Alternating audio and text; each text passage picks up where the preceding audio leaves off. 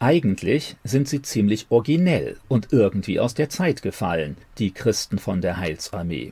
Besonders in Deutschland, wo man Uniform gewöhnlich mit besonderer Skepsis begegnet, wirkt das militärische Auftreten der Heilsarmee irgendwie anachronistisch. Dabei ist die Organisation hierzulande durchaus bekannt, insbesondere in den Städten. Vor allem kennt man die Heilsarmee durch ihre sozialen Einrichtungen und durch ihre öffentlichen Auftritte, die zumeist mit Posaunen und Schlagzeug begleitet sind.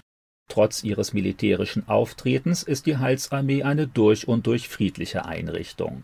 Allerdings müssen sich andere Christen manchmal erst an die besondere Sprache und die fremden Gebräuche dieser Armee Gottes gewöhnen Zwischenzeitlich gehört die Heilsarmee nicht nur in Deutschland längst zu den etablierten sozialen Einrichtungen mit klar christlicher Prägung.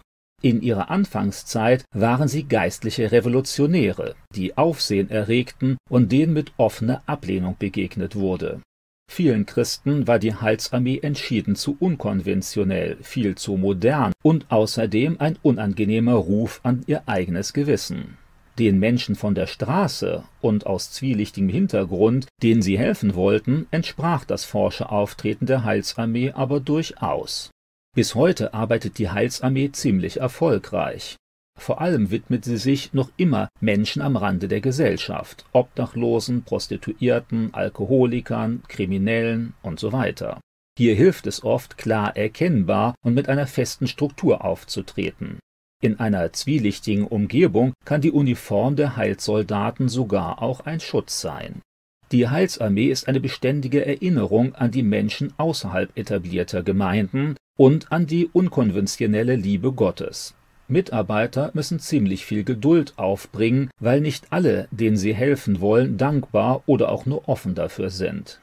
Heilsarmisten müssen auch einstecken können, ohne gleich zusammenzubrechen oder ihren Mut sinken zu lassen. In ihren ersten Jahren wurden sie nicht nur verspottet und beschimpft, oft ging ihre Gegner auch zu körperlichen Angriffen über. Man bewarf die Mitarbeiter der Heilsarmee mit Dreck oder faulen Eiern, beschimpfte sie übelst, schlug auf sie ein und zerriss ihre Kleidung. In solchen Situationen braucht es eine ganz besondere Liebe zu den Menschen, denen man helfen will. Wer hier nur mit eigener Kraft arbeitet, steht schnell in der Gefahr, aufzugeben oder auszubrennen. Oft findet das typische Publikum der Heilsarmee kaum einen Zugang zu den ganz normalen Gemeinden. Man versteht sich nicht und redet gewöhnlich aneinander vorbei. Das erlebte schon William Booth, der Gründer der Heilsarmee, als er im 19. Jahrhundert stinkende Obdachlose in seine gut etablierte Methodistengemeinde einladen wollte. Beide Gruppen passten einfach nicht zusammen. So gründete er eine auf die speziellen Bedürfnisse seines Zielpublikums ausgerichtete Organisation. Feste Regeln und Formen halfen belasteten Menschen, ihr Leben neu zu ordnen und zu strukturieren. Eine klare Führung ließ nur wenig Platz für Diskussion und machte die Heilsarmee flexibel und schlagkräftig. Für manche klingt der Name Heilsarmee heute reichlich militaristisch. Das irritiert und erinnert an radikal-islamische Organisationen, die ihre Religion mit Gewalt und Terror verbreiten wollen. Da ist die Heilsarmee aber vollkommen anders ausgerichtet. Hier kämpft man nicht mit Waffen und Sprengstoff, sondern mit Liebe und Heiligen Geist. Darauf machen die Heilsoldaten mit lauten, zeitgemäßen Liedern aufmerksam, die mitten im Lärm der Vergnügungsviertel natürlich nicht von einer Orgel begleitet werden, sondern von Posaunen und Schlagzeug. Uniform betrachteten die meisten Briten des 19. Jahrhunderts als etwas Positives, weshalb sie auch von den Mitgliedern der Heilsarmee benutzt wurden. Uniformen signalisieren Ordnung, Einsatzbereitschaft und Zugehörigkeit zu einer größeren Organisation. Außerdem konnten sie in einer rauen Umgebung gelegentlich auch vor Missverständnissen und Übergriffen schützen Konsequent, mit aller Kraft will die Heilsarmee für das Heil der Menschen kämpfen, daher der etwas gewöhnungsbedürftige Name. Manche sind durch ihre momentane Lebenslage, ihre Krankheit, ihren Hunger oder ihre Süchte zerbrochen. Andere Menschen sind von klein auf geistlich gesehen kaputt. Sie befinden sich in einer belastenden Trennung von Gott. Oftmals ist das zerstörte Leben lediglich die Konsequenz vieler gegen Gott gerichteter Entscheidungen. Die Scherben eines zerbrochenen Lebens und die Folgen eigenen Versagens können durch Gott aber wieder geheilt werden. Dazu kann es natürlich helfen, Nahrung, Medizin, Ausbildung und Arbeit zu bekommen. Im Zentrum aber steht die Erneuerung der Seele. Jeder Mensch, der Jesus um Vergebung seiner eigenen Schuld bittet, der kann eine grundlegende Erneuerung der Seele erfahren und durch den Heiligen Geist ein verändertes Leben führen. In diesem Sinne will die Heilsarmee das Heil der Menschen gleich auf mehreren Ebenen fördern. Seife, Suppe, Seelenheil lautete das einfache und einprägsame Motto der Heilsarmee. Das ist zwar keine hohe Theologie, trifft das urchristliche Anlegen dieser Armee der Liebe aber durchaus gut. Viele Menschen auf der Straße oder in Katastrophengebieten brauchen dringend hygienische und medizinische Unterstützung. Außerdem sind sie oft hungrig oder haben kein Dach über dem Kopf. Vor allem aber brauchen sie menschliche Zuwendung und eine grundlegende geistliche Erneuerung ihres Lebens, also Seelenheil.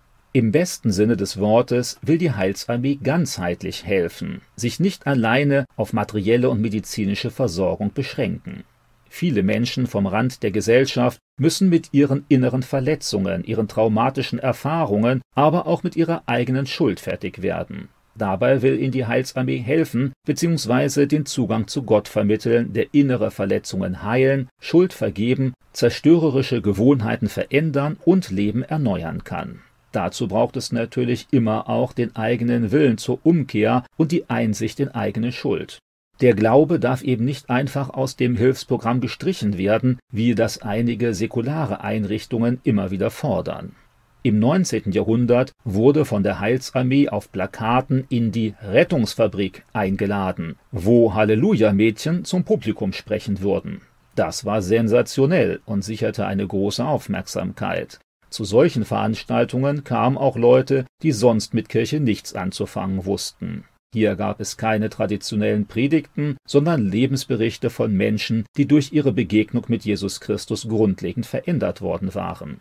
Andere Ansprachen nahmen kein Blatt vor den Mund, nannten Sünde offen beim Namen, malten die zu erwartende Strafe Gottes plastisch vor Augen und stellten umfassende Hilfe in Aussicht, die über fromme theologische Begriffe weit hinausging.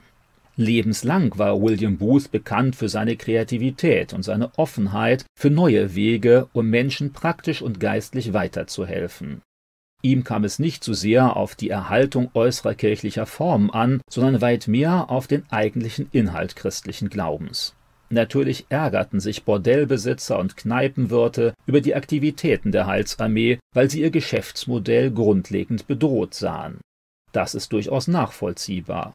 Leider positionierten sich auch viele traditionelle Christen gegen die damals neue Organisation durch christliche Lieder mitten in unmoralischen Vergnügungsvierteln, durch predigende Frauen oder Prostituierte und Penner in Kirchenbänken fühlten sie sich aufs äußerste provoziert. Manchmal waren es dann auch empörte Pfarrer, die Übergriffe gegen Mitarbeiter der Heilsarmee unterstützten.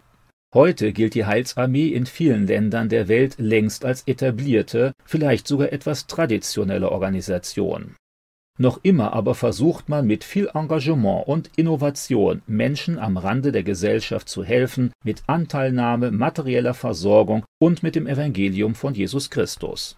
Mehr als 150 Jahre nach ihrer Entstehung in London arbeitet die Heilsarmee weltweit in 131 Ländern. In 14.528 Heilsarmee-Gemeinden, sogenannten Corps, treffen sich 1,8 Millionen Menschen. In der Heilsarmee sind 26.000 Offiziere und mehr als 112.000 Angestellte vollberuflich tätig. Die Heilsarmee unterhält weltweit unter anderem 52 Krankenhäuser sowie 188 Gesundheitszentren, 160 Altenheime, 495 Obdachloseneinrichtungen, 1782 Schulen, 955 Kindergärten und 10 Hochschulen Außerdem engagiert man sich regelmäßig in der internationalen Katastrophenhilfe. Mitglieder der Heilsarmee verpflichten sich, nach christlichen Maßstäben zu leben, auf Alkohol, Tabak, Drogen, Pornografie und den übermäßigen Konsum von Medikamenten zu verzichten. Außerdem sollen sie sich regelmäßig sozial, gemeindlich und missionarisch engagieren Man kann der Heilsarmee nur wünschen, dass sie auch in Zukunft noch kreativ und mutig auf die Liebe und die Vergebung Jesu hinweist, gerade in einer Umgebung, in der sonst nur wenige Christen zu finden sind.